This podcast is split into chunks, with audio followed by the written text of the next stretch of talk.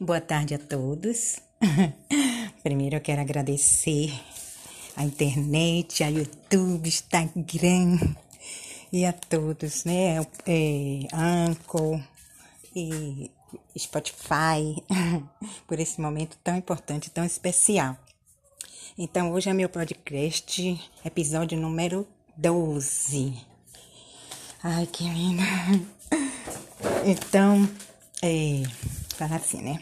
Eu sou Conceição Souza, pesquisadora e estudiosa desde sempre de assuntos de desenvolvimento pessoal.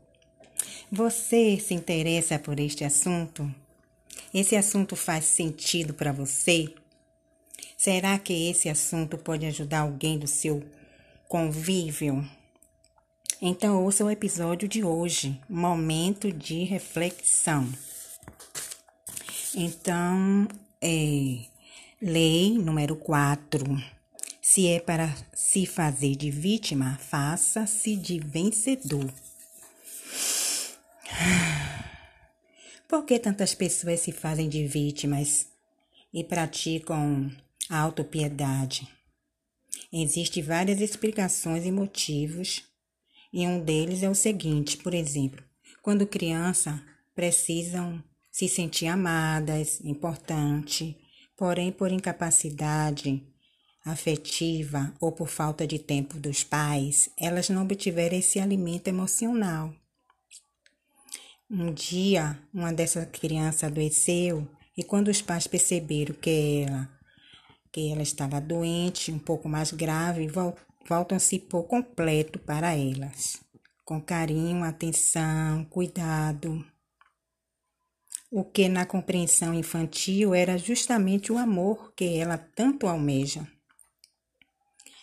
É, acho que esse assunto não é estranho para nenhum de nós, né? Eu já passei por isso. Então, passa esse dia, a criança fica melhor, fica saudável e volta tudo ao normal. Os pais já não tinham mais aquele cuidado, aquela atenção, aquele carinho, e ela já não percebe mais o amor deles.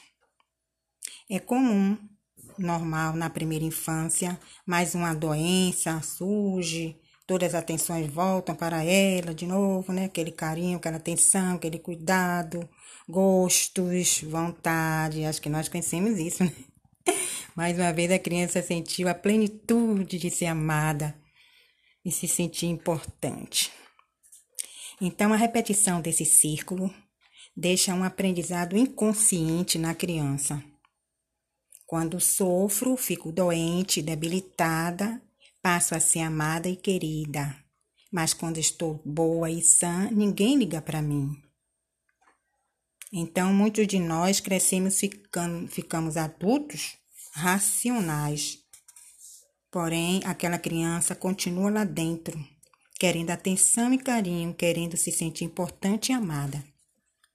E para conquistar esse amor, o carinho, já foi aprendido na infância? Basta sofrer ou mostrar que está sofrendo, que nessa lógica as pessoas prestarão mais atenção, cuidarão e darão mais carinho.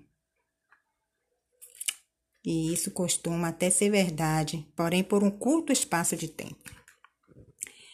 Dessa forma, esse adulto carente e infantilizado sairá em busca de se sabotar e levar a sua existência ao declínio. Agora entendi, né? O que é autossabotagem? Tá vendo? Trauma de infância, não se sentiram amadas pelos pais, só se sentiram amadas em alguns momentos Aí elas aprenderam aqueles momentos que se sentiram amada. E aí quando cresce, aquela criança tá lá. A crescer ficou adulto, mas aquela criança tá lá com aquele círculo.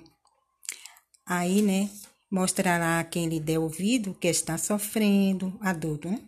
Que está em crise, que sua vida é muito difícil, relatará como as coisas estão complicadas em casa, sofrimento, abandono, tudo isso que aconteceu na infância, falta de carinho que não teve, o amor adequado, ou afetividade, só sentiu amada quando estava doente. Agora não estou entendendo tudo. Espero que você esteja entendendo também, né? Então, conclusão. Ninguém consegue atenção e carinho por um longo período falando de sofrimento e angústia. Se você de fato quer chamar a atenção, ser querido ser querida, ser amado ou ser amada e ser admirado ou ser admirada, viva como vencedor, viva como vencedora. Haja como vencedor, haja como vencedora. Fale como vencedor, fale como vencedora. Que da sua boca saiam palavras de vida e construção. Jamais, né? De hoje diante a gente não vai mais falar isso, né? Não vai ficar falando de sofrimento, angústia, de abandono, que ninguém gosta de mim, que ninguém liga para mim. Não, né? Nós acabamos de lembrar, de aprender. Se você de fato quer chamar atenção, ser querido, ser amado, ser admirado, ser admirada, ser amada, ser querida, viva como um vencedor, haja como uma vencedora, um vencedor, fale como um vencedor, fale como uma vencedora que da sua boca saiam palavras de vida e construção. Esse foi um momento de reflexão. estou aprendendo muito, estou lembrando muito, estou amando muito saber disso. Espero que seja bom para vocês também. Muito obrigada.